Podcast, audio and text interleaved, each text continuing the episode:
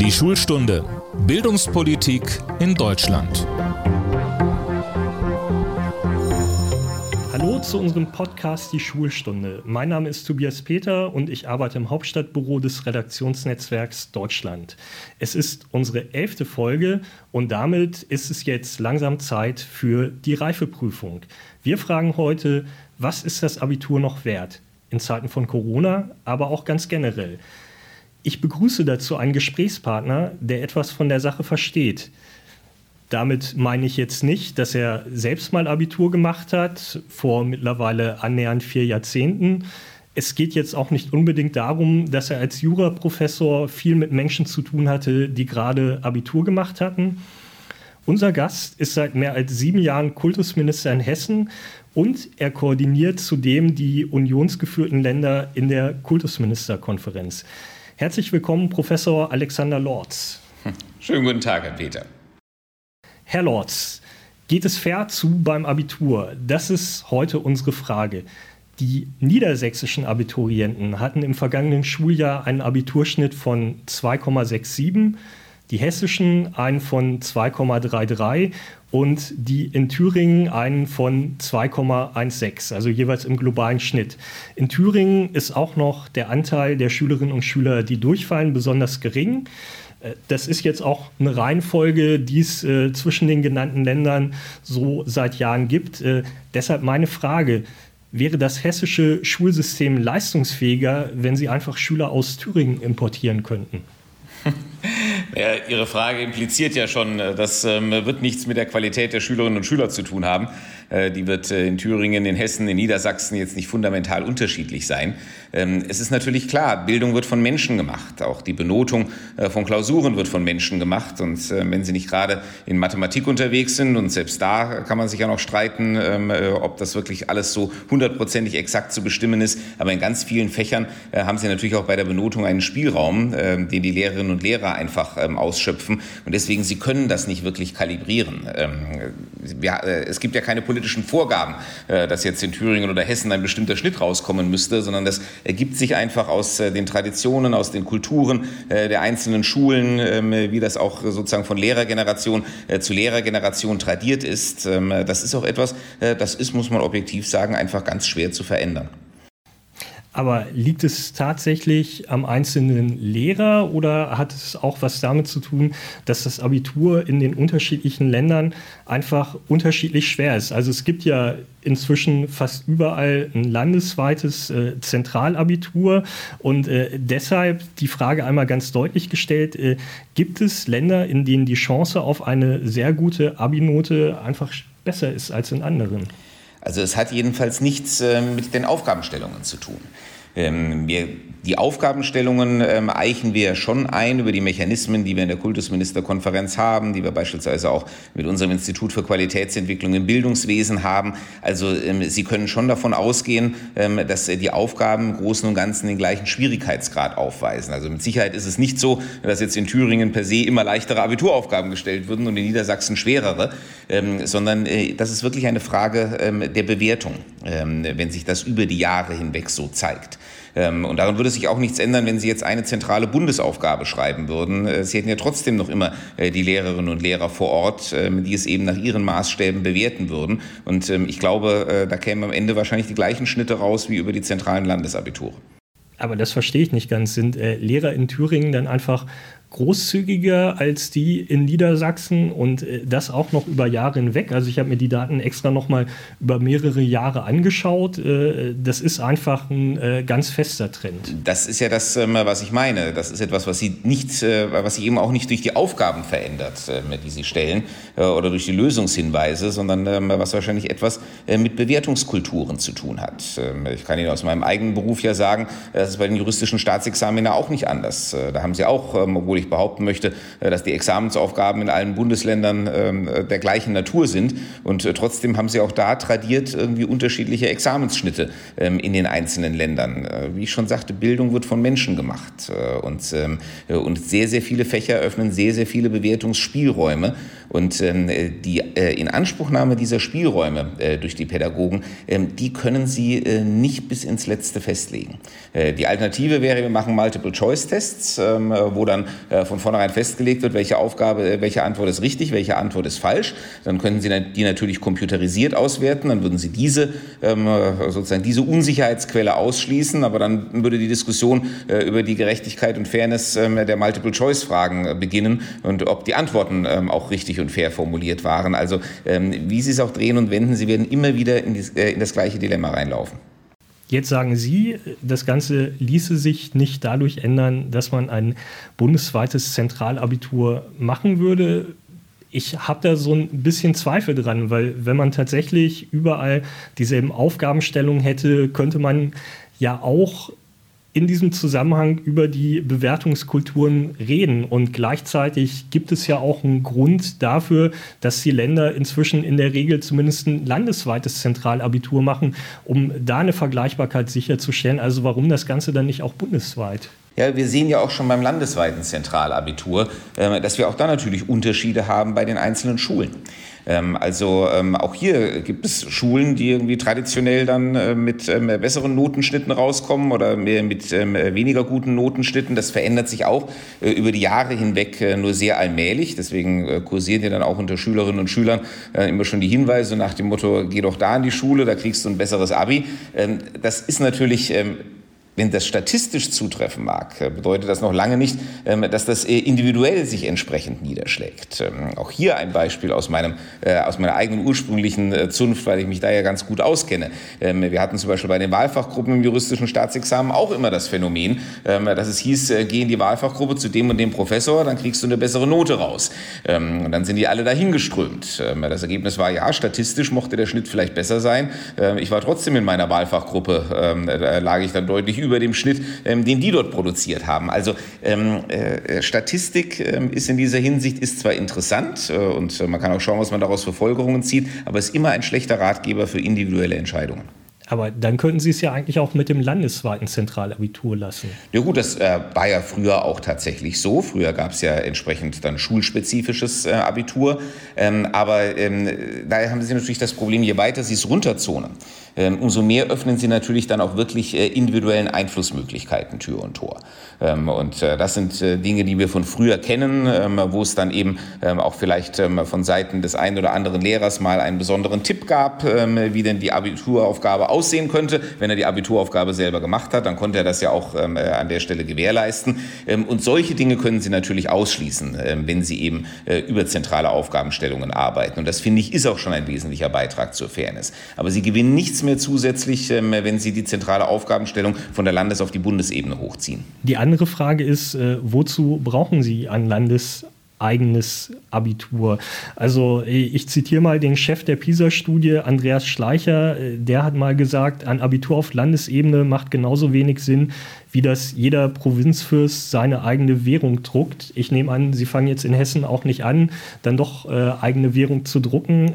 Also warum nicht einfach ein gemeinsames bundesweites Abitur? Ich stelle mir das auch sehr effizient vor. Man braucht die Aufgaben nur einmal entwickeln. Äh, und äh, ich persönlich glaube auch, es würde einen gewissen Standard einziehen. Ähm, äh, warum macht man das nicht einfach? Ja, das ist ja im Prinzip das französische Modell. Ne? Ähm, wir machen zentrale Aufgaben, dann auch für die Zulassung zu Jobs später einen zentralen sogenannten Konkurs. Ähm, und ähm, äh, natürlich ist das der Weg, um äh, die formale Gleichheit herzustellen. Aber weil wir gerade bei Frankreich sind, ähm, äh, Anatole France, einer der großen französischen Schriftsteller, hat auch mal den schönen Spruch geprägt, das Gesetz in seiner unnachahmlichen Erhabenheit verbietet es den Reichen wie den Armen gleichermaßen unter den Brücken zu schlafen und Brot zu stehlen. Also formale Gleichheit hat etwas auf den ersten Blick unglaublich Ansprechendes.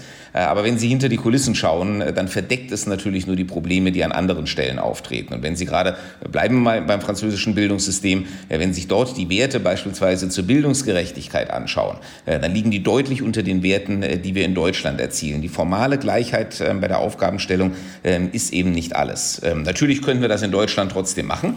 Und Sie haben schon recht, es würde uns äh, manche Aufgabenentwicklung äh, auf Landesebene ersparen. Aber es würde natürlich auf der anderen Seite das Korsett auch wesentlich enger schnüren. Denn natürlich müssen alle Lehrerinnen und Lehrer ihre Schülerinnen Schülerinnen und Schüler möglichst gut auf beispielsweise dann die Abiturprüfung vorbereiten.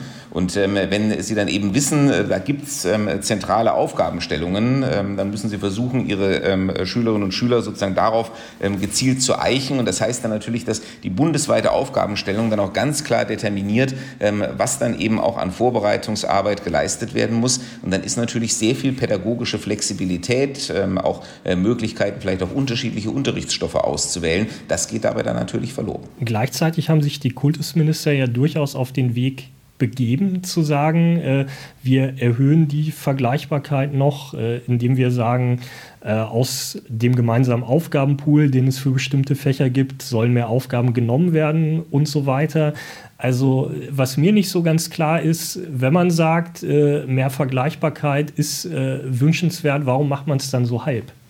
Es ist ein Kompromiss. Ähm, Sie tragen damit auf der einen Seite dem ja auch verständlichen Wunsch ähm, nach möglichst gleichen Standards Rechnung und auf der anderen Seite ähm, aber auch dem Wunsch, eben gewisse Spielräume auch äh, auf den unteren Ebenen zu lassen. Und wir entwickeln ja zum Beispiel diesen zentralen Aufgabenpool äh, eben sozusagen für die Kernfächer.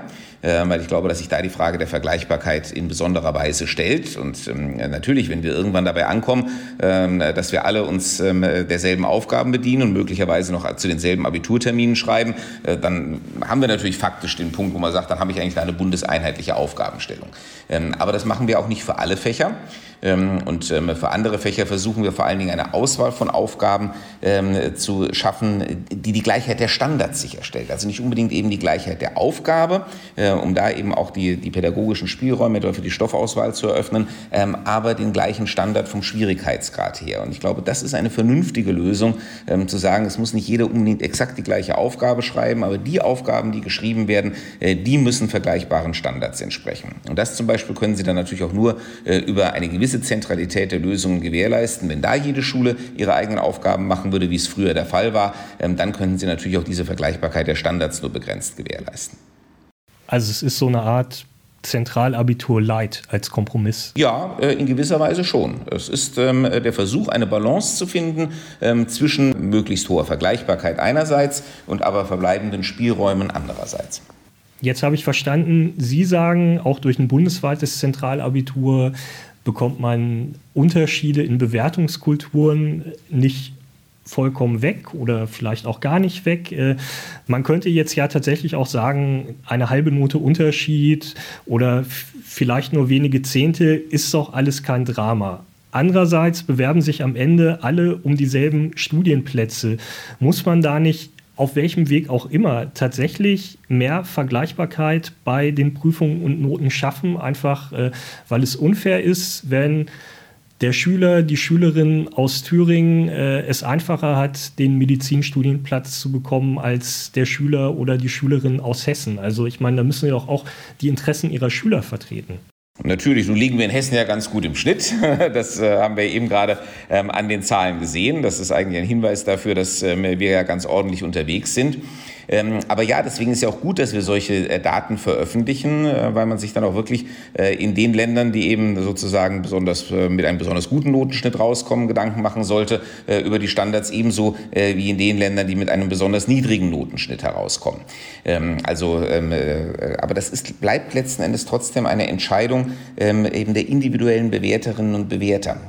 Ich kann jetzt nicht hingehen und sagen, ich gebe jetzt von oben eine Devise aus. In jedem Bundesland muss der Abiturschnitt am am Ende äh, 2,43 betragen. Und ähm, äh, wer soll dann hingehen und äh, die Noten irgendwie so zurechtschleifen, bis am Ende dieser Schnitt rauskommt? Ähm, das ist einfach nicht zu gewährleisten. Ähm, es sei denn, Sie würden äh, die Bewertung, eben, äh, deswegen nicht mal meinen Multiple-Choice-Test, ähm, computerisiert vornehmen, dann können Sie natürlich auch sagen, äh, der Computer muss das so bearbeiten, dass am Ende überall der gleiche Schnitt rauskommt. Ob das wirklich so viel fairer wäre, habe ich etwas meine Zweifel. Die Frage ist, ob es nicht fairer wäre, mit noch mehr Gemeinsamkeit viel früher anzufangen. Also wir sind ja jetzt wieder bei dieser Frage, kann ich eigentlich beruflich umziehen, äh, ohne dass das Kind äh, hinterher in einem neuen Bundesland in eine Schulkrise reingerät, was ja auch der Horror für die ganze Familie ist. Und äh, da wäre tatsächlich die Frage, müssen wir es nicht schaffen, dass generell die Standards zwischen den Bundesländern auch in den unteren Klassen schon noch sehr viel vergleichbarer sind? Da ist die Kultusministerkonferenz ja auch seit vielen Jahren dran äh, und ist da auch schon äh, sehr viel weiter gekommen, was ähm, die Vereinheitlichung etwa der Bildungsstandards, der Curricula. Wir arbeiten ja längst nicht mehr mit äh, Lehrplänen und irgendwelchen ähm, Stoffsammlungen, äh, sondern äh, mit den modernen Instrumenten, Standards und Curricula. Und die werden ja auch auf der Ebene der Kultusministerkonferenz entsprechend miteinander abgestimmt. Was wir natürlich nicht ähm, rauskriegen können, sind die unterschiedlichen Schulstrukturen. Wir haben eben ganz einfach unterschiedliche Schulstrukturen in den einzelnen Bundesländern. Natürlich könnte man auch das bundeseinheitlich aufheben, indem wir jetzt bundeseinheitlich entscheiden, es gibt, was weiß ich, ein zwei, drei, wie viel auch immer gliedriges Schulsystem äh, und keine Abweichungen mehr davon. Äh, aber dann würden Sie erleben, was losgeht, wenn äh, überall in den Ländern die Systeme aufgegeben werden müssten. Und das ist jetzt kein Spleen der Bildungspolitiker. Da hätten Sie als allererstes die Eltern auf dem Hals.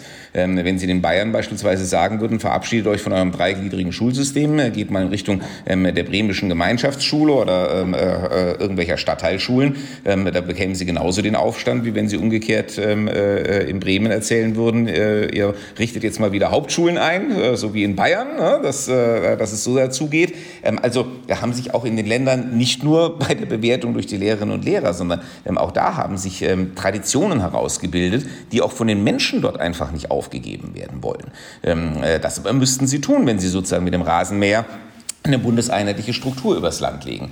Und deswegen ja, daran ist nichts zu ändern, dass aber innerhalb der Schulstrukturen äh, die Vergleichbarkeit möglichst gut gewährleistet ist. Das ist unsere Aufgabe in der Kultusministerkonferenz, an der arbeiten wir auch. Ähm, und ähm, äh, im Übrigen, ähm, wenn wir auch hier mal wieder ganz ehrlich sind, ich bin ein Kultusminister eines großen Flächenlandes, äh, wenn Sie sich da mal umschauen, wie die Unterschiede zwischen den einzelnen Schulen sind. Also da ist der Umzug von Kassel nach Göttingen, kann da auch durchaus mit weniger Verwerfungen verbunden sein, als der Umzug von Kassel nach Marburg. Das hat eben wieder was damit zu tun, dass einfach Schulen unterschiedlich sind, nicht nur Länder. Hm. Mit dem Jugendforscher Klaus Vogelmann habe ich kürzlich über das Abitur und die Zulassung zum Studium gesprochen und da hören wir einmal ganz kurz rein. Ganz egal, welche Fächer ich im Abitur habe, ich habe anschließend, wenn ich ein gutes Abitur gemacht habe, einen Rechtsanspruch auf hochattraktive Studiengänge äh, wie Medizin etwa oder Pharmazie oder Psychologie, wenn ich denn mit einer 1,00 irgendetwas dabei herauskomme. Und dadurch ist ein Anspruchs, ein Rechtsanspruch in diese Prüfung hineingeraten, der sie völlig überfordert und überlastet. Wenn wir jetzt ein richtiges Abitur hätten, also eins, äh, wo äh, junge Leute nach ihren tatsächlichen Neigungen und Wünschen die Fächer wählen, äh, durchaus können zwei, drei äh, Gebiete vorgeschrieben sein, aber der Rest geht nach Neigung und Interesse und nicht nach dem Kalkül, welche Note ich damit erreiche, damit ich beim Rechtsanspruch auf einen Studienplatz möglichst das machen kann, was ich will. Dann stünden wir besser da. Herr Lorz, das wäre dann ja eine ganz andere Herangehensweise. Kein Zentralabitur, mehr Wahlmöglichkeiten für die Schüler aber dann eben auch komplette Auswahl der Studenten durch die Unis jenseits der Abiturnote. Wäre das denkbar oder halten Sie das für unmöglich? Nein, denkbar ist das natürlich. Es gibt ja Länder, die das so praktizieren.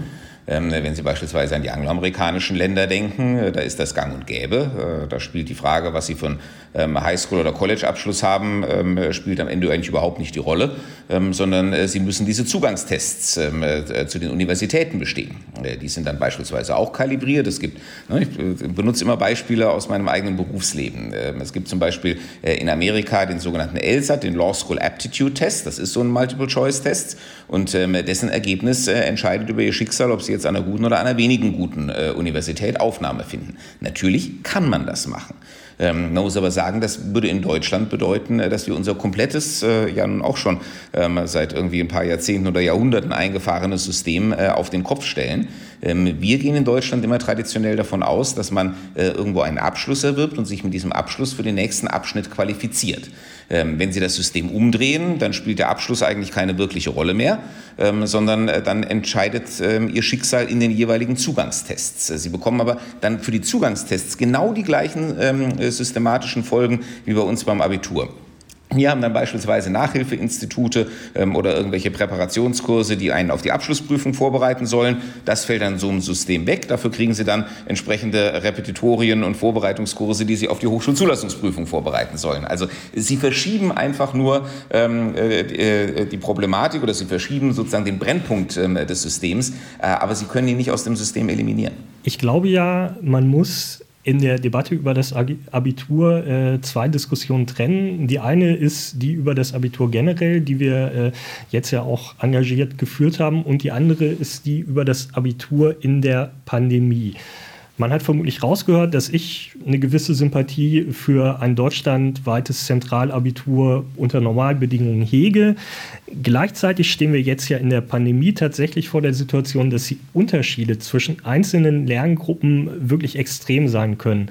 Muss man da nicht sagen, selbst das Zentralabitur innerhalb eines Bundeslandes macht gar keinen Sinn, sondern die Lehrer müssen die Aufgaben komplett selbst aussuchen, weil nur die wissen, was habe ich überhaupt mit dieser Lerngruppe geschafft. Also es ist eine wunderschöne Illustration dafür, ähm, dass Sie, wenn wir jetzt ein bundesweites Zentralabitur hätten, ähm, natürlich das Problem noch ganz andere Dimensionen hätte als so. Ähm, trotzdem müssen wir uns auch äh, mit dieser Frage natürlich landesweit beschäftigen. Jetzt haben wir einige Vorkehrungen getroffen, um es halt trotzdem durchführen zu können.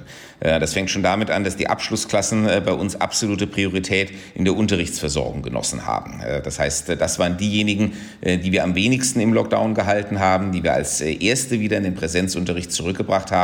Deswegen haben die im Verhältnis relativ wenig ähm, an Unterrichtsstoff verloren.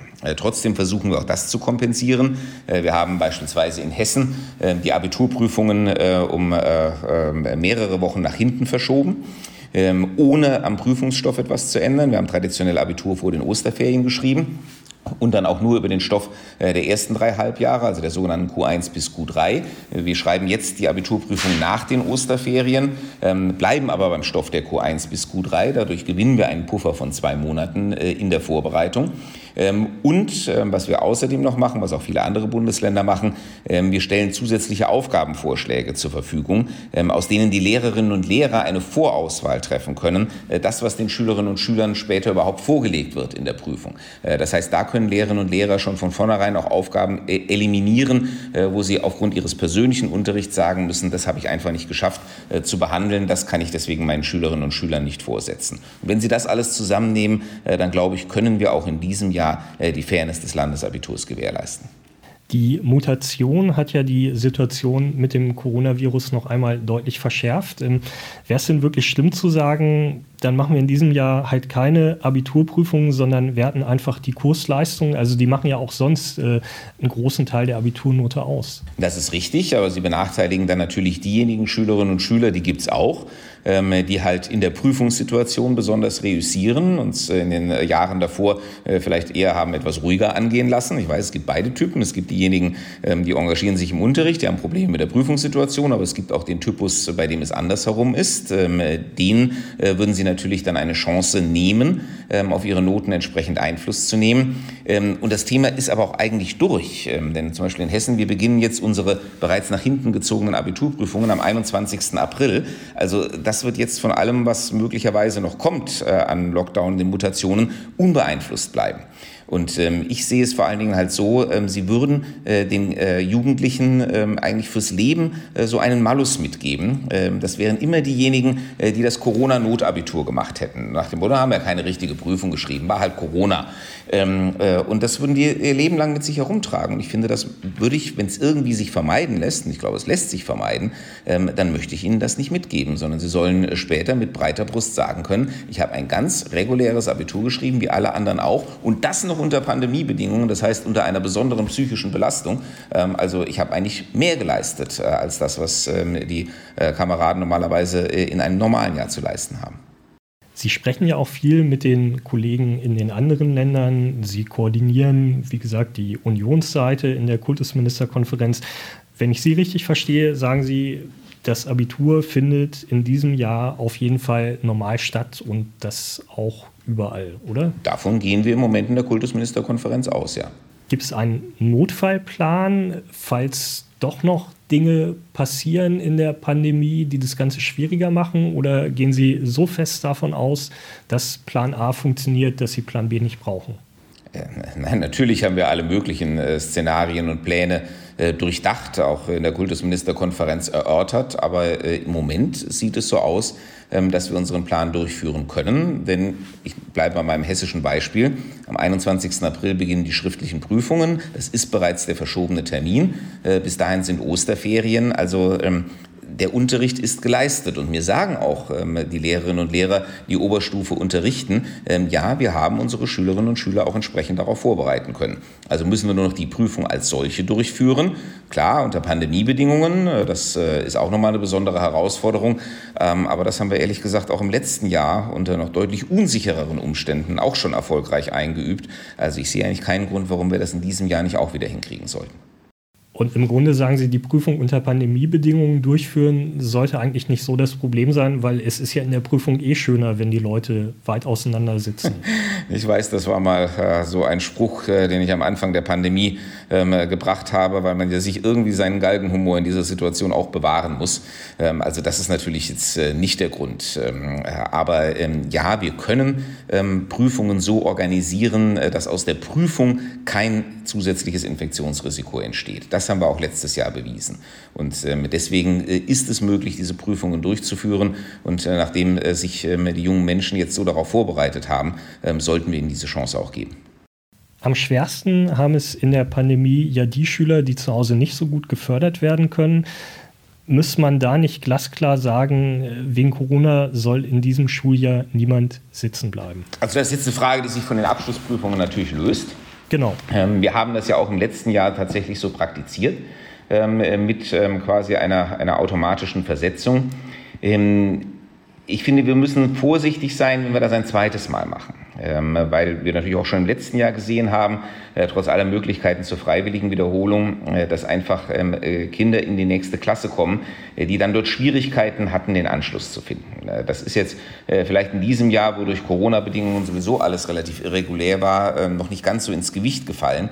Aber wir hoffen ja und gehen zuversichtlich davon aus, dass äh, mit den Impfungen und allem, was sonst unterwegs ist, äh, wir das nächste Schuljahr ähm, äh, von den äußeren Bedingungen her ähm, wieder halbwegs regulär abhalten können.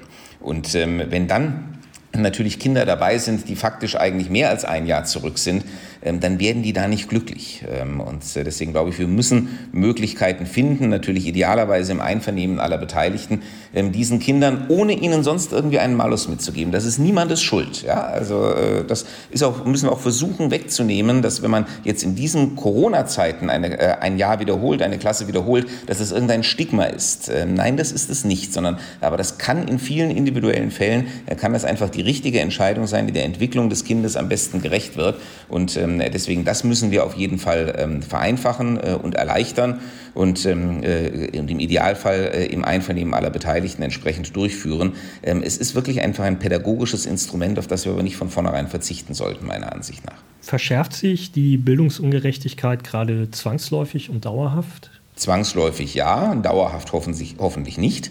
Ähm, ja, es ist nicht zu vermeiden, äh, dass ähm, wenn die Kinder nicht in die Schule gehen können, und da sieht man jetzt auch, was für eine Bedeutung äh, Schule hat, und zwar auch Schule als Institution, nicht nur zur Stoffvermittlung, ähm, sondern auch ähm, Schule als sozialer Lebensraum. Die Interaktion, die die Schüler untereinander haben, aber auch mit den Lehrkräften, das ist einfach wichtig für die Persönlichkeitsentwicklung. Und das lässt sich auch mit noch so guter digitaler Ausstattung, und ich weiß, dass die noch nicht überall perfekt ist, aber selbst mit noch so guter digitaler Ausstattung ließe sich das nicht ersetzen oder abbilden. Und ähm, deswegen ja, wenn Sie keinen Präsenzunterricht machen können, ist das schlimm, weil es führt natürlich dazu, dass Schülerinnen und Schüler nicht so gefördert werden können, wie man sie im Präsenzunterricht fördern könnte. Und das müssen wir aufholen, wenn wir die Kinder erstmal wieder in die Schule bringen. Deswegen ist es auch so wichtig, sie möglichst bald wieder in die Schule zurückzubringen, sobald es die Infektionslage irgendwie zulässt. Und dann werden wir viel aufzuholen haben. Und deswegen habe ich auch mal in der Kultusministerkonferenz gesagt, also 2020, 2021, das ist das Corona-Schuljahr, daran ist nichts zu ändern. Das müssen wir so gut wie möglich zu Ende bringen. 2021, 2022, das wird das Kompensationsschuljahr für Corona. Ähm, da werden wir ganz viel investieren müssen, äh, um eben Schülerinnen und Schüler einfach wieder heranzuholen, um die Lerngruppen wieder zusammenzubringen. Ähm, und dafür sind wir im Moment ja auch auf Landes-, auf Landes- wie auch auf Bundesebene dabei, entsprechende Angebote zu machen, entsprechende Programme zu entwickeln, äh, die auch alle zum neuen Schuljahr greifen werden. Herr Lord, Sie waren im Jahr 2019 Präsident der Kultusministerkonferenz. Das ist ein Amt, das turnusgemäß äh, immer an ein anderes Bundesland geht. Sind Sie froh, dass Sie vor der Corona-Pandemie dran waren und äh, gewissermaßen nicht jetzt äh, das Los des äh, KMK-Vorsitzenden gezogen haben? Ja, offen gestanden schon. Also die Kolleginnen, die das im letzten Jahr gemacht haben, beziehungsweise in diesem Jahr machen müssen, äh, die bedauere ich wirklich. Ähm, weniger jetzt wegen der Belastung, die damit verbunden ist. Äh, das ist gar nicht der Punkt. Dafür sind wir Profis. Das halten wir schon aus. Ähm, aber äh, es macht einfach keine Freude. Ich konnte in meinem KMK-Präsidentschaftsjahr auch wirklich bildungspolitische Akzente setzen. Ich konnte so ein, wie mein Schwerpunktthema Förderung der Bildungssprache Deutsch voranbringen. Ähm, ich war auf ganz vielen Veranstaltungen, ganz vielen Initiativen, äh, die wirklich, sag mal, pädagogische Innovationen besprochen haben, ähm, bildungspolitische Leitlinien ähm, äh, umgesetzt haben. Äh, jetzt ist äh, natürlich seit einem Jahr nur noch Krisenmanagement angesagt. Äh, das ist auch eine vornehme und verantwortungsvolle Aufgabe, aber es ist natürlich nicht das, äh, wofür wir eigentlich Kultusminister geworden sind. Ähm, wir wollten eigentlich die Bildungslandschaft positiv nach vorne bringen und im Moment geht es nur darum, Schaden zu minimieren und ähm, das ist einfach keine freudvolle Aufgabe. Wenn Sie auf ein Jahr Pandemie-Management schauen, äh, was war der größte Fehler der Kultusminister in der Corona-Pandemie bislang? Ach, ich weiß nicht, ob man äh, das jetzt schon identifizieren kann. Ganz bestimmt haben wir Fehler gemacht, äh, wie alle äh, in dieser nie dagewesenen Situation. Und irgendwann wird es wahrscheinlich darüber sehr schlaue Analysen und wissenschaftliche Studien geben, was man hätte besser machen können, äh, ohne Zweifel. Das wird auch sehr hilfreich sein, um daraus dann äh, Lehren zu ziehen. Ähm, spontan ist es schwer zu sagen, genauso wenig wie ich sagen würde, was jetzt die größte Errungenschaft. Ähm, ich glaube, was die Pandemie an Positiven gebracht hat, ist, ähm, dass die Kultusministerkonferenz zusammengewachsen ist, äh, weil wir letzten Endes ja alle in der gleichen Situation waren. Äh, da spielten dann auch parteipolitische Differenzen und dergleichen keine Rolle mehr oder bildungspolitische Grundüberzeugungen, sondern es ging einfach darum, so gut wie möglich mit der Situation umzugehen. Und da sind wir haben wir sehr, sehr viel äh, in Übereinstimmung miteinander in die Wege geleitet. Ähm, was uns natürlich ähm, schwer ähm, ja, gehandicapt hat, was aber auch unvermeidlich war, ist, wir konnten die Dinge ja nicht alleine entscheiden. Und das ist auch ein Unterschied zu normalen Zeiten. Normalerweise reden wir über bildungspolitische Fragestellungen und das ist die Kernentscheidung für uns als Kultusminister. Und jetzt in dieser Pandemie sind wir permanent abhängig von dem, was das Virus vorgibt, die Infektionslage, was die Gesundheitsexperten sagen, was gesamtgesellschaftlich für verantwortbar gehalten wird. Und äh, da mussten wir schon sehr oft zurückstecken äh, mit Dingen, wo wir gesagt haben, bildungspolitisch wollen wir eigentlich dies und jenes. Ähm, aber dann haben uns am Ende natürlich die Regierungschefs ähm, äh, gesagt, ja, aber aus den übergeordneten gesundheitspolitischen oder sonstigen Gründen ähm, geht das nicht und es muss jetzt so oder so passieren. Und ähm, das ist, wie gesagt, unvermeidlich, aber äh, trotzdem am Ende natürlich ziemlich frustrierend. Was muss jetzt in den Osterferien passieren? Also wir haben zum einen, äh, versuchen wir in den Osterferien schon mit unseren Kompensationsangeboten anzufangen. Äh, wir haben auch Feriencamps äh, beispielsweise eingerichtet für die Schülerinnen und Schüler. Natürlich können die im Moment nur dort stattfinden, wo das Infektionsgeschehen das gestattet. Also es werden deutlich weniger sein, als wir eigentlich vorhatten. Ähm, und dann müssen wir über die Ferien Anstrengungen unternehmen, um die Schulen für den Betrieb nach den Ferien sicherer zu machen. Und das ist immerhin jetzt etwas, da haben wir zum ersten Mal, seit diese Pandemie begonnen hat, äh, haben wir eine richtig gute Chance. Äh, wir haben jetzt die Selbsttests, äh, die sind jetzt erst seit wenigen Wochen auf dem Markt.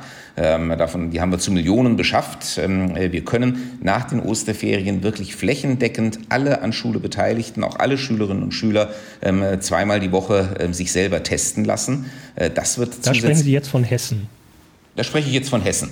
Aber die anderen Bundesländer haben die natürlich auch beschafft. Also das ist ein generelles Ziel. Das können Sie auch im letzten Beschluss der Ministerpräsidentenkonferenz nachlesen. Das streben wir alle an, bald möglichst äh, zwei Tests pro Woche für alle, äh, die in Schule gehen. Ähm, das wird einfach die Sicherheit des Schulbetriebs erhöhen. Dann sind wir natürlich mit den Impfungen unterwegs. Mit den Grund- und Förderschulkräften waren wir schon unterwegs. Äh, jetzt geht es uns als Kultusminister natürlich auch darum, möglichst schnell auch noch ähm, die Lehrerinnen und Lehrer der weiterführenden Schulen zu impfen, damit wir dann wirklich sagen können, wenn alle Erwachsenen, die in die Schule gehen, geimpft sind, alle Schüler, die in die Schule gehen, zumindest zweimal die Woche sich testen, ähm, dann können wir, glaube ich, auch äh, mehr Schulbetrieb verantworten als in den letzten Wochen und Monaten. Und das ist aus den Gründen, die wir gerade miteinander erörtert haben, für die Kinder einfach wahnsinnig wichtig. Man hört, äh, was das Testen angeht, sehr, sehr unterschiedliche Dinge von Eltern, auch von Schülervertretern. Das ist natürlich vielleicht auch so ein Punkt, dass da im äh, Bildungsföderalismus vieles unterschiedlich läuft. Sie haben das Impfen angesprochen.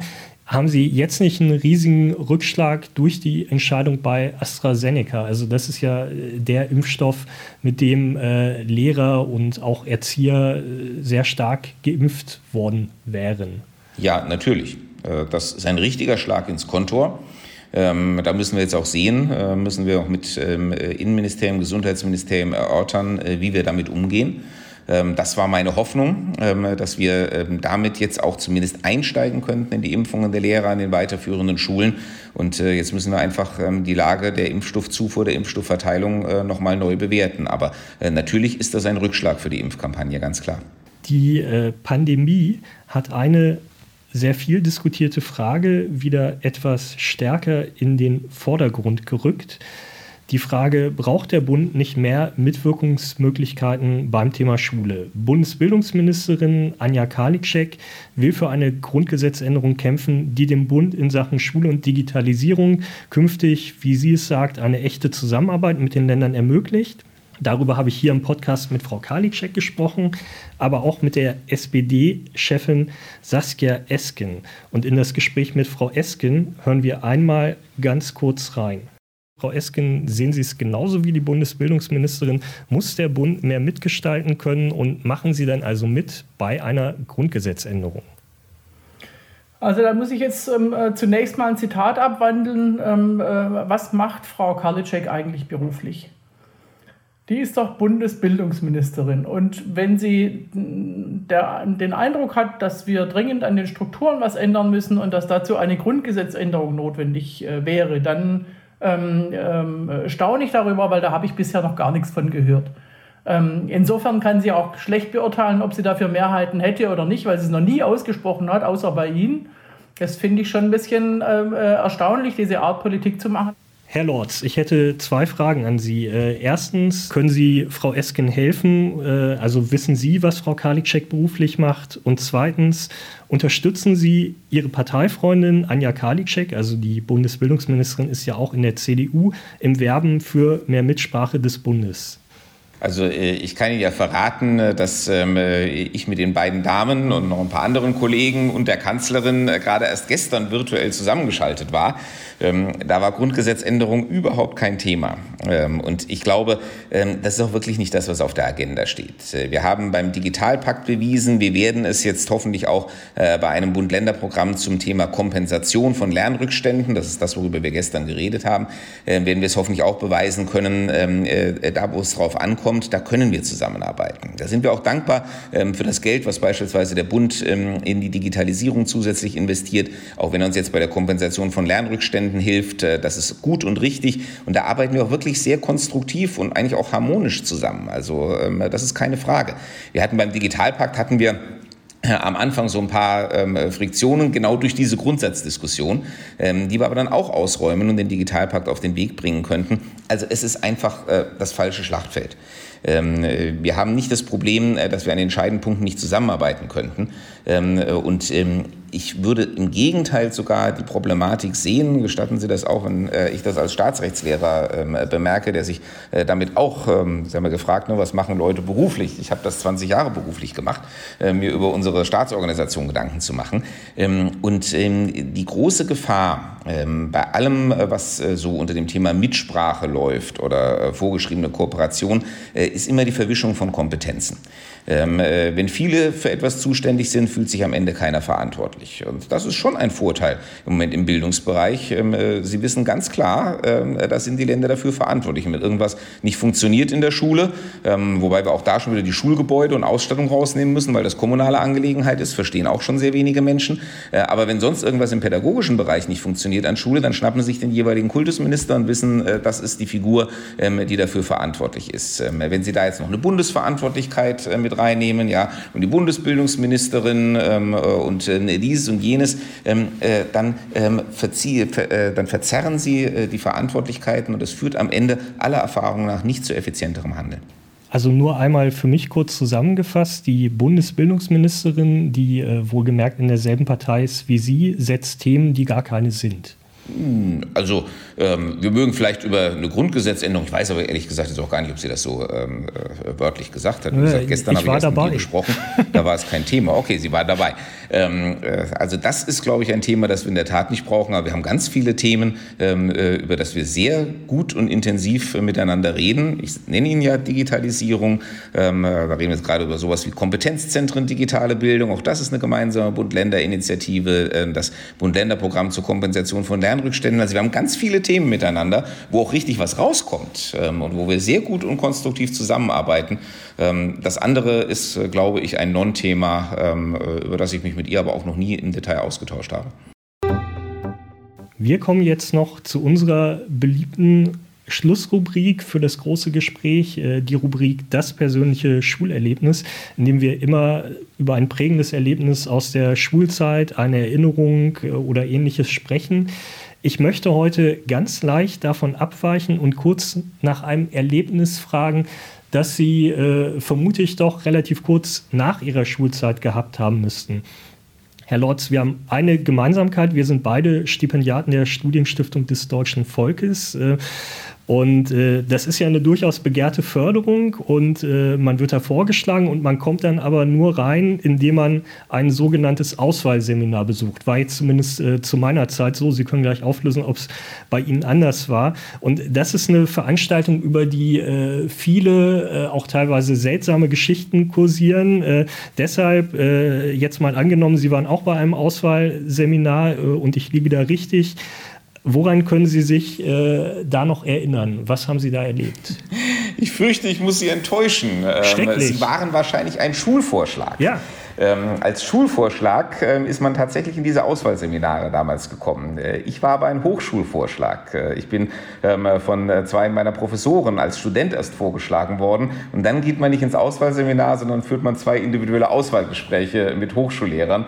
Also äh, tut mir leid, äh, daraus äh, kann ich nichts berichten. Aber ich habe später ähm, als Professor, habe ich dann kein Auswahlseminar, aber eine der Sommerakademien der Studienstiftung auch selbst geleitet. Und das muss ich sagen, das war auch eine meiner schönsten Veranstaltungen als Hochschullehrer, weil wenn Sie einfach die Gelegenheit haben, äh, zwei Wochen mit ähm, hochtalentierten äh, jungen Menschen, in diesem Fall als Studierenden, äh, zusammenzuarbeiten und mal wirklich so eine bestimmte Thematik so ganz intensiv durchzubeißen, das ist intellektuell unglaublich befriedigend und dafür bin ich der Studienstiftung noch heute dankbar. Ich kann mich noch daran erinnern, dass ich in meinen Auswahlgesprächen, äh, ich hatte auch zwei Auswahlgespräche auf diesem Seminar, äh, eins mit einer, glaube ich, jungen Biologin, äh, dass ich dort ein paar selbstgeschriebene Gedichte vorgetragen habe. Ich hatte das, glaube ich, irgendwo in meinen äh, Bewerbungsunterlagen vermerkt. Also soll niemand sagen, Lyrik sei brotlose Kunst. Ähm, aber äh, da Sie nichts vom Auswahlseminar erzählen können, äh, können wir Sie jetzt natürlich nicht gehen lassen, ohne noch eine äh, Erinnerung anzustupsen. Insofern die Frage, können Sie sich noch an einen Lehrer erinnern, unter dem Sie besonders gelitten haben? Da wären wir dann wieder in Ihrer Schulzeit. Ach nein, gelitten, glaube ich, kann man nicht sagen. Ich meine, natürlich äh, gibt es wie immer im Leben, es äh, gab Lehrerinnen und Lehrer, ähm, äh, die konnten einen begeistern, die haben einen motiviert für ein bestimmtes Fach. Ähm, es gab andere, ähm, da hat man eher so die Lust verloren. Das ist, glaube ich, einfach menschlich. Aber interessant war für mich die Feststellung, es sind oft die strengsten und gefürchtetsten Lehrer, die auf der anderen Seite auch die meiste Begeisterung und Motivation hervorbringen. Das fand ich sehr interessant. Ähm, ähm, weil das sieht man natürlich auch erst im Nachhinein so. Wenn man in der Schule selbst ist als Schüler, dann denkt man natürlich erstmal, das ist ganz furchtbar. Ähm, aber im Nachhinein stellt man dann plötzlich fest, hoppla, der hat mich aber auch irgendwie angestachelt und dazu gebracht, äh, mich damit zu beschäftigen und zu lernen. Und so sieht man, glaube ich, auch äh, manche äh, pädagogischen Elemente im Nachhinein, im Rückblick ganz anders als im unmittelbaren Erleben als Schüler. Fällt Ihnen da ein ganz konkreter Lehrer ein? Ja, ähm, mein alter Lateinlehrer. Ähm, der hat mich mal so richtig dran gekriegt, ähm, als ich äh, mal wie öfters äh, meine Hausaufgaben nicht gemacht hatte und dann auch noch zu spät zum Unterricht kam. Ähm, und ähm, äh, dann hat er mir eine ganz klare Alternative gestellt. Er hat gesagt, entweder hörst du auf, zu spät zu kommen oder du hast immer deine Hausaufgaben. Du kannst es dir aussuchen. Ich habe mich dann ehrlich gesagt für die Hausaufgaben entschieden, weil ich mit dem zu spät kommen immer meine Schwierigkeiten hatte. Ähm, äh, aber äh, ich fand das, ähm, das war so in aller Offenheit, äh, hatte jedenfalls eine durchschlagende pädagogische Wirkung. Ja, mein Lateinleistungskurs äh, fand unter anderem äh, samstags äh, in den letzten beiden Stunden statt. Also ich habe äh, noch alle zwei Wochen Samstagsunterricht gehabt und die Schule hat die Leistungskurse extra dorthin gelegt, äh, damit weniger Schüler den Samstag blau machen. Und ich kann mich noch immer daran erinnern, wie wir da in der dritten, vierten Stunde, äh, wie wir da hingekommen sind und alle gesagt haben, ach kommen Sie, es ist doch jetzt fast schon Wochenende und die Lehrerin sagte, ja, und deswegen übersetzen wir jetzt ganz viel. Und ähm, es ist eine Begeisterung, die sich uns damals nicht ganz erschlossen hat, äh, aber schon irgendwie faszinierend war. Sehen Sie, das ist das, was ich meine. Und äh, das ist am Ende auch das, äh, was die gute Lehrerin, den guten Lehrer ausmacht. Ähm, einfach die Kinder mitzunehmen, äh, die Kinder begeistern zu können. Ähm, das ist letzten Endes äh, fast entscheidender als äh, alles andere, als auch, ähm, ich sag mal, methodische Feinheiten, die natürlich alle auch ihren, äh, ihren Wert und ihre Berechtigung haben. Ähm, aber das Wichtigste, was Kinder aus der Schule mitnehmen sollten, ist, dass es schön ist, dass es Spaß macht zu lernen. Und jede Lehrerin, jeder Lehrer, dem das gelungen ist zu vermitteln, der hat eigentlich seinen Job schon erledigt. Herr Lorz, ich bedanke mich ganz herzlich fürs Gespräch. Gern geschehen. In unserem Podcast Die Schulstunde haben immer die Schülerinnen und Schüler das letzte Wort. Und deshalb bin ich jetzt verbunden mit Dennis Lipowski, Landesschulsprecher in Hessen, 17 Jahre alt und er geht in die 12. Klasse. Hallo Dennis. Hallo Tobias. Dennis, ich habe gerade mit dem hessischen Kultusminister Alexander Lorz über das Thema Abitur gesprochen. Ich habe ihn darauf hingewiesen, dass die Schüler in Thüringen seit Jahren einen besseren Abischnitt haben als die in Hessen. Sind die Schüler in Thüringen schlauer als ihr? Das äh, wage ich mal zu bezweifeln. Ich gehe mal stark davon aus, das liegt auf, äh, ja, ist basiert auf unseren verschiedenen Schulsystemen. Ja, und jetzt ist ja die Frage, ist das eigentlich fair? Ich meine, am Ende bewerbt ihr euch ja auf dieselben Studienplätze. Äh, deshalb meine Frage, wenn wir uns jetzt auch mal diese besondere Situation der Pandemie wegdenken, findest du das generell gerechter, wenn es Bundeseinheit, äh, bundesweit einheitliche Prüfungen gäbe? Ja, also man muss ja sagen, wir sind, ich sag mal, so ein Stück weit ja auf dem Weg dahin. Also mit den Aufgabenpools ähm, bewegt sich das dahin und wir als Landesschülervertretung haben auch gesagt, dass wir das gut fänden. Also, dass wir uns das prinzipiell wünschen würden, eben aus dem Grund, genau wie du es gesagt hast. Ähm, man muss aber natürlich auch gucken, dass innerhalb der Bundesländer auch zwischen den Schulen natürlich schon Unterschiede herrschen. Das heißt, generell das Ganze ist mal qualitätssichernd anzugleichen. Das ist unser Wunsch. Okay, und äh, du glaubst, dass das mit zentralen Prüfungen auch möglich wäre, da zu mehr Gerechtigkeit zu kommen? Das wäre mit Sicherheit äh, das Ergebnis, was dann ganz am Ende steht, ja. Jetzt befinden wir uns gleichzeitig in einem ganz besonderen Jahr mit der Corona-Pandemie, wo es unter Umständen sehr unterschiedlich ist. Äh, was hat man in der einen Lerngruppe geschafft? Was hat man in der anderen Lerngruppe geschafft? Ähm, glaubst du, in diesem Jahr sollte das Abitur ganz normal stattfinden trotzdem oder bräuchte es Änderungen? Also ich sage mal an sich, dass ein Abitur wirklich äh, geschrieben wird, auch sag mal, mit den schriftlichen Prüfungen am Ende, das ist wichtig. Also das da haben wir uns auch für ausgesprochen. Ähm, das ist grundsätzlich auch erstmal richtig, dass das so ist. Aber wie die stattfinden, ist halt eben der Punkt.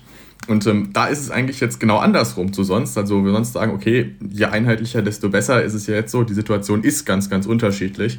Deswegen hätten wir es uns eben auch innerhalb von Hessen noch gewünscht, dass mehr modularisiert wird. Also dass man da quasi hingegangen wäre und hätte gesagt, okay, das ist ein großer Aufgabenpool. Die Aufgabe, es gibt ja die drei ähm, Aufgabenbereiche oder Anforderungsbereiche, das dann einmal wiedergeben und dann einmal anwenden und einmal wirklich selbst äh, nachdenken, selbst erarbeiten, dass es dazu Vorgaben gibt, wie die Aufgaben auszuwählen sind und dass man dann eben aus diesem qualitätsgesicherten Pool heraus aber trotzdem ein schulindividuelles Abitur zusammenstellen kann. Das ist ein bisschen ist mal ein Schritt äh, zurück zwar, ich bin vom Landesabitur wieder zum individuelleren, aber eigentlich ja auch genau das, was die Situation braucht. Und dadurch, dass ja eigentlich dann doch alle irgendwie aus dem gleichen Pool die Aufgaben haben, eigentlich auch noch ein Landesabitur. Wie stelle ich mir das praktisch vor? Das heißt, äh, es gäbe dann einen ganz großen Aufgabenpool und äh, der Lehrer würde jeweils schauen, dass diese Aufgabe kann ich meinen Schülern stellen, weil äh, darauf habe ich die tatsächlich vorbereitet. Ganz genau. Also früher war es ja wirklich so, dass die Lehrer für ihre, ja, ihre Kurse das Abitur selbst erstellt haben. Das ging dann an die staatlichen Schulämter, also die Vertretungen des Kultusministeriums quasi in den Landkreisen. Ähm, die haben dann da drüber geguckt, haben das äh, geprüft, dass die Aufgaben stimmen. Die Stellen gibt es jetzt natürlich gar nicht mehr, weil das Landesabitur schon eine Weile besteht. Deswegen war eben unsere Idee, dass das Land äh, seine eigenen Aufgaben nimmt, diesen Pool vorgibt. Die Aufgaben sind geprüft, die Aufgaben sind äh, richtig, die spiegeln an sich erstmal wieder, was im Lehrplan steht. Was aber eben dann gemacht wurde, wissen die Lehrer und die wählen dann aus diesem Pool nach strengen Vorgaben das Abitur so raus, wie es die Schüler auch leisten können, weil sie es eben im Unterricht haben. Und was würdest du sagen, wie weit äh, ist Herr Lorz da euren Wünschen als Schüler entgegengekommen und äh, was fehlt? Ja, ich sag mal, es fehlt das Entgegenkommen. Es ist, äh, glaube ich, das kann man ganz klar so sagen. Also ich mal auf einer Skala von 1 bis 10 sind wir vielleicht bei so einer, ja, 1, 2 vielleicht noch, ähm, weil was das Land jetzt gemacht hat, ist, äh, dass sie einen, einen Vorschlag mehr geben. Also es ist ja im Abitur so, dass man äh, verschiedene Vorschläge bekommt, aus denen man dann welche rauswählen kann. Und äh, was das Land jetzt eben tut, ist, dass es den Lehrern vorher noch einen Vorschlag mehr gibt, den sie dann rauswählen können. Und wir bekommen dann quasi schon die Auswahl von den Lehrern und können daraus dann nochmal wählen.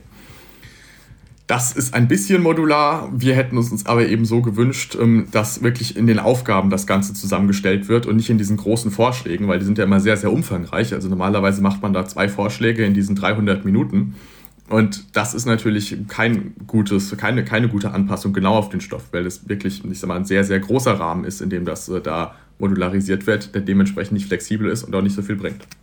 Machst du dir Sorgen, das Abitur zu schreiben zusammen mit den anderen in einem Raum, äh, obwohl die Coronavirus-Mutation ja stark auf dem Vormarsch ist? Oder glaubst du, das kriegt man gut hin? Nein, also das äh, muss ich sagen, mache ich mir eigentlich nicht. Also ich habe jetzt heute bei mir in der Schule auch mit meiner Schulleiterin gesprochen. Es gibt äh, auch Schnelltests, die werden jetzt äh, bestellt, dann geliefert. Das heißt, vor dem Abitur wird auch wirklich jeder nochmal mit einem Schnelltest überprüft. Das ist eine sichere Angelegenheit. Ähm, Lüften ist, ist drin. Ja, ich sag mal, aktuell ist das Wetter auch einigermaßen gut, zumindest jetzt hier gerade. Ähm, ich hoffe, es bleibt so. Kann man das Fenster auch problemlos aufmachen. Wir haben den Abstand. Es ist leider so, äh, dass wir die Maske tragen müssen. Das ist auch jetzt entschieden. Ähm, ja, ist halt ein bisschen schwierig, weil ja vorher getestet wird und in diesen 300 Minuten die Maske tragen ist, wird sich zeigen, ob das gut ist oder nicht. Die Tests vorher hätten vielleicht was anderes ermöglicht, aber ich sage mal, gerade wirklich mit Maske, mit Test, mit Abstand, mit Fenster auf, ähm, hat er, glaube ich, also von uns wirklich keine Angst mhm. vor. Ist ja tatsächlich auch einfach das Zeichen, dass es ein ganz besonderes Abiturjahr ist, wenn schon vor dem Abitur getestet wird. Äh, aber gut, so ist es eben.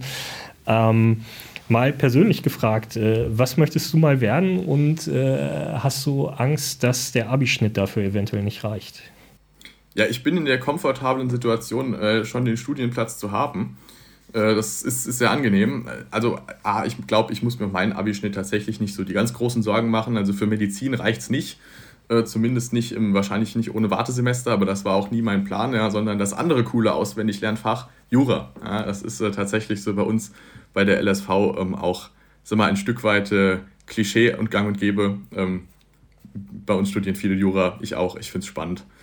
Und äh, ja, dafür, wie gesagt, Studienplatz ist da, also ich bin abgesichert. Ja, dann wünsche ich dabei viel Glück. Ich glaube, über Jura kannst du dich auch noch ein bisschen mit deinem Kultusminister unterhalten. Da spricht er auch sehr gern drüber. Ja, der Mann war in Harvard, beeindruckend. Vielen Dank, Dennis. Sehr gerne. Das war die elfte Folge unseres Podcasts Die Schulstunde. Hören Sie beim nächsten Mal wieder rein, wenn Sie mögen, und empfehlen Sie uns gern weiter. Wir nehmen übrigens auch teil am Publikumsvoting des Deutschen Podcastpreises. Einfach bei Google Deutscher Podcastpreis und Schulstunde eingeben, dann landen Sie dort, wo Sie für uns abstimmen können. Ich würde mich freuen und tschüss.